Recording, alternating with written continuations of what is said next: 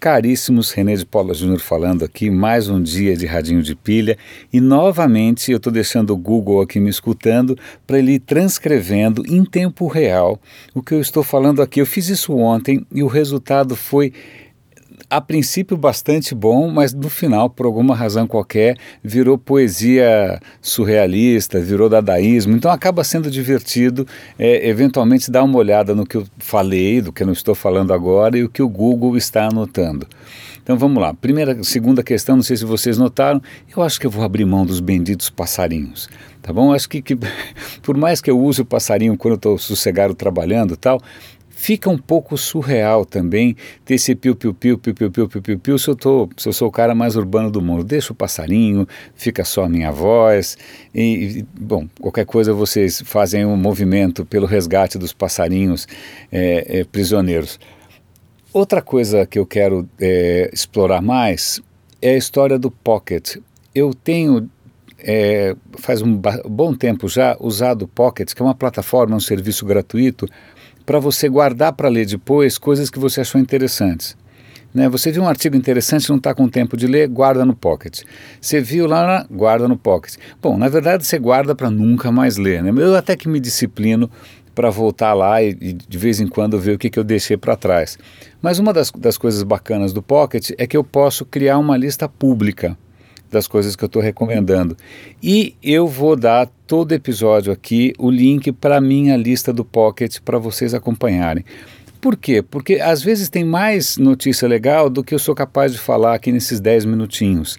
Né? E às vezes também, sei lá, eu acho que, que pode ser interessante, mas não o suficiente para gerar uma reflexão, alguma coisa um pouco mais pessoal. Então, eu sugiro, né, toda vez que eu, que eu comento essas notícias aqui, eu sempre dou o link para as matérias correspondentes, para as reportagens correspondentes, mas agora eu vou deixar sempre o link para o Pocket. Você pode dar, você pode seguir, você pode dar follow. Eu recomendo usar o Pocket, é uma plataforma bastante simpática. Tanto, eu vou deixar lá, pra, pra, e não vou comentar muito, mas tem duas notícias geniais na área de saúde. A primeira delas é uma super inovação que vai permitir com que po você possa receber um rim transplantado sem preocupação de rejeição porque sempre foi um drama, né? Como é que você acha um doador compatível para um rim? Aparentemente os caras estão conseguindo reprogramar o teu sistema imunológico para que ele possa aceitar aquele rim sem causar tumulto. A segunda, o segundo link que eu estou dando que eu também acho genial são, acho que na China os caras conseguiram uma, um feito que é regenerar o olho de uma criança é, com uma técnica cirúrgica nova, porque grande parte dos problemas de visão e de cegueira tem a ver com catarata. E operar catarata em gente mais velha é fácil, é uma operação rápida, você coloca uma lentezinha ali.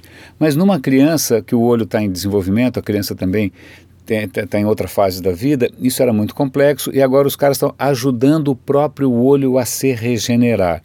Então acho bacana as duas notícias porque elas mostram a medicina avançando no sentido não de ser aquela coisa de é, mecânico, né, que vai lá e com chave de fenda, não, é, é a medicina ajudando o próprio corpo a, a se curar, entendendo como o corpo lida com as, com as questões internas. Eu acho isso muito bacana, mas eu só vou dar o link, deem uma olhada lá.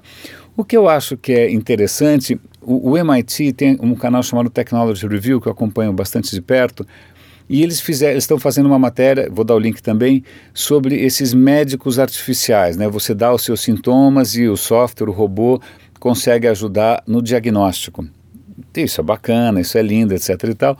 Mas é bom fazer um contraponto, como a matéria que saiu no Estadão, que eu estou dando o link aqui também, dizendo o seguinte: está cheio de startup por aí se propondo a ajudar você a monitorar sua saúde, alguma condição específica que você tenha, sei lá, diabetes, asma, eu sei lá. Então tem inúmeras startups em cima disso, tem inúmeras apps, inúmeros serviços e tal. O problema é que aparentemente algumas dessas startups estão, talvez por ganância, às vezes por descuido, deixando com que as suas informações pessoais de saúde, que deveriam ser absolutamente privadas, não só vazem, né? Sei lá, um hacker vai lá e pega o, o database de todo mundo que está com uma doença venérea, que beleza. Não, mas também que isso seja usado pelos anunciantes. Ou seja, tem gente vendendo essas bases, vendendo essa informação para os anunciantes saberem quem você é e te oferecerem alguns produtos. Isto é medonho, isso é muito ruim. Um grande amigo meu que trabalha mais na parte de mídia, não, não mexo tanto com mídia, falou: não, é de fato, de fato, para quem vai anunciar, é esse tipo de informação meio sujinha está começando a emergir. Isso faz a gente pensar é, primeiro dá um calafrio danado, segundo faz a gente repensar até que ponto a gente deve confiar tanta informação assim essas apps meio de quintal, a essas plataformas que não têm tanta preocupação assim. Se mesmo as plataformas grandes né, já, já são frágeis, imagina as pequenininhas que podem ter uma ética ah, às vezes um pouco oportunista. Eu vou tentar dar notícia, uh, link aqui também para uma notícia que é, hackers entraram no, no, no, banco de dados americano e conseguiram roubar informações de dezenas de milhões de pessoas, incluindo as suas impressões digitais. E aí o argumento do cara fala: ah, não, mas impressão digital tudo bem, não dá para você fazer muita coisa com a impressão digital dos outros. Mais ou menos. Porque tem outra notícia que eu vou dar o link aqui também, de, um, de uns caras que demonstraram que se você tiver impressão digital de alguém, você pode usar uma impressora, impressora, essas que a gente tem em casa, com uma tinta especial que você imprime essa impressão digital num papel especial, ou seja, você precisa de papel e tinta, nada muito complexo.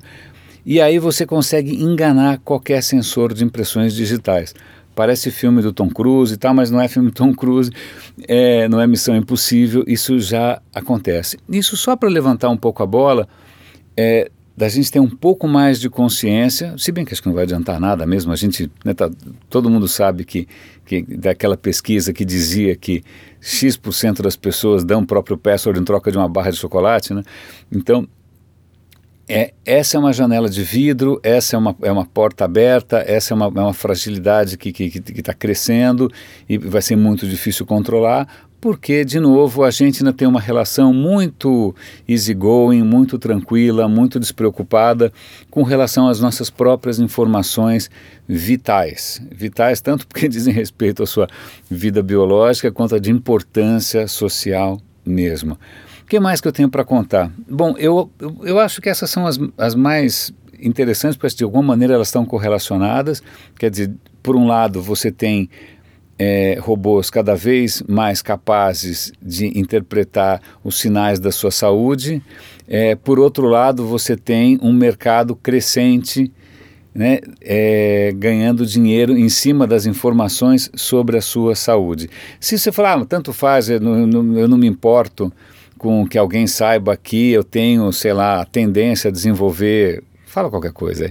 É, bom, a questão é: isso pode impactar, de repente você vai fazer uma solicitação de seguros, de repente isso pode fazer com que, se o cara tiver acesso a essa informação sem você saber, que o cara faça um orçamento muito mais alto.